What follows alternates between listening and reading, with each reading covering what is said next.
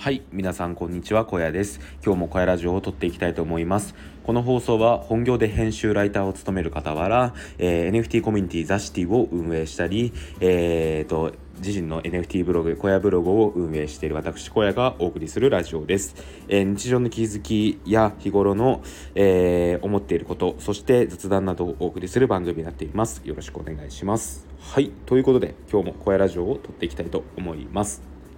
今日は、えー、9月の、えー、17日土曜日ですね皆さんいかがお過ごしでしょうか僕はですねえっ、ー、と今日から3連休なんですけど、まあ、ゆるゆると過ごしていきたいなと思います。まあ、ちょいちょい友達との予定があったりとかして、まあ、そういうのも楽しんでいきたいなと思います。はい。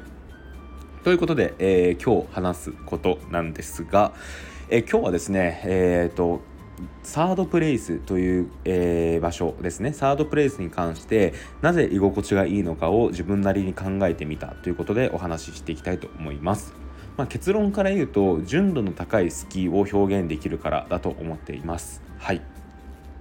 そうですね。まあそんな形で話していきたいと思います。えサードプレイスという言葉は、えー、そうですね。結構前から使われている言葉かなと思います、まあ、それこそですねこうインターネットが成熟をしてきて、えー、チャットとかですねあのコミュニティを作るっていうことがですね、えー、なかなか簡単になってきた、えタイミングかなと思いますね、まあ、そこでファンコミュニティであったりとかうーんそうですね。何かこう何か目的を持って集まれた。集まったりする場所ですよね。でなんか僕は一番なんか古い記憶だと mixi とかがそうだったんじゃないのかなと思いますね。え mixi って皆さん分かりますかね、えー、僕が大体確か中学生ぐらいの時まだガラケーを持ってたんですけどそのガラケーを持っていた時にですね一番流行っていた SNS なんじゃないのかなと思います。まだ Twitter もインスタもそんなにインスタはそもそもなかったか？Twitter ターもなんかあったはあったけどすごい流行ったわけではなかったと思うんですけど、まあ、そういう時代の中でですね一番、えー、と何か日常をつぶやいたりとか、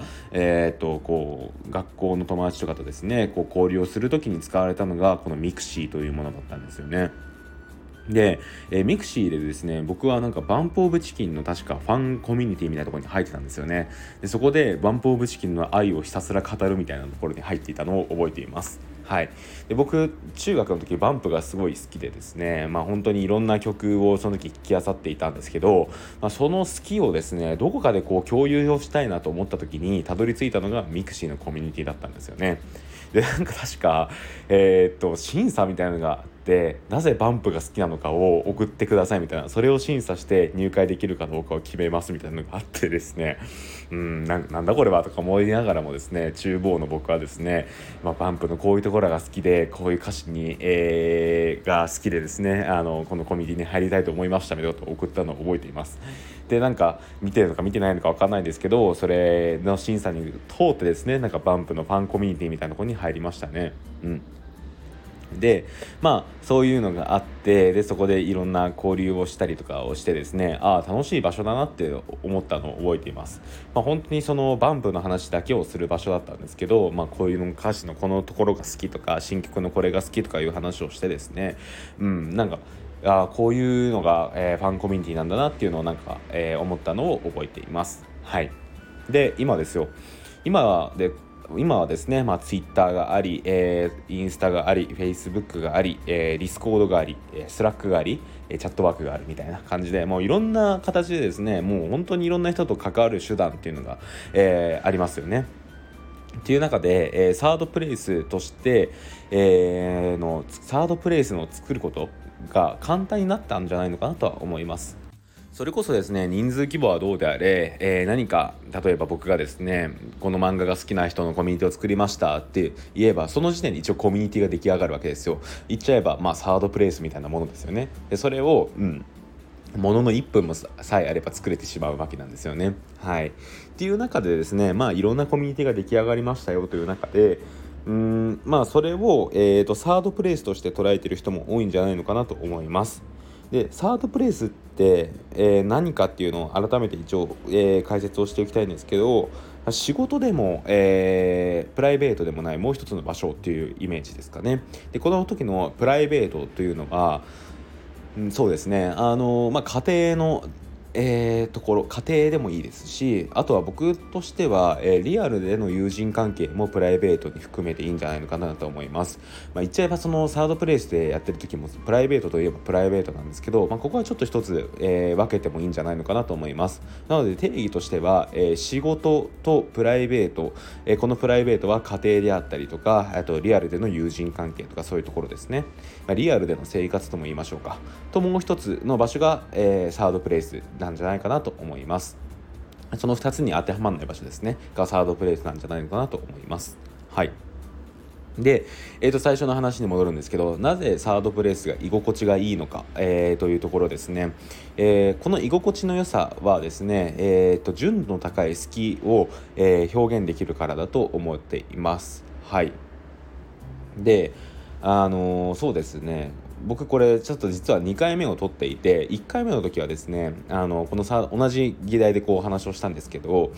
え自分を、え偽る必要がないからっていう話をしたんですけどこれちょっと録音した後に違うなと思って消したんですよ。これなんでかっていうとえっ、ー、とじゃあ仕事で演じ演じているとか仕事で出している自分は偽りなのかというとそうじゃないですよね。でプライベートで出している自分は偽っているのかというと別にそうではないですよね。でなんかそのいろんな自分がいると思うんですよ、えー、仕事用の自分、えー、家庭用の自分でサードプレイス用の自分っていうのがいろいろあると思っていてそういうのを、えー、一人の自分、えー、小屋なんですけど僕だったら小屋なんですけど小屋っていうのをいろんなところで使い分けているんですよね。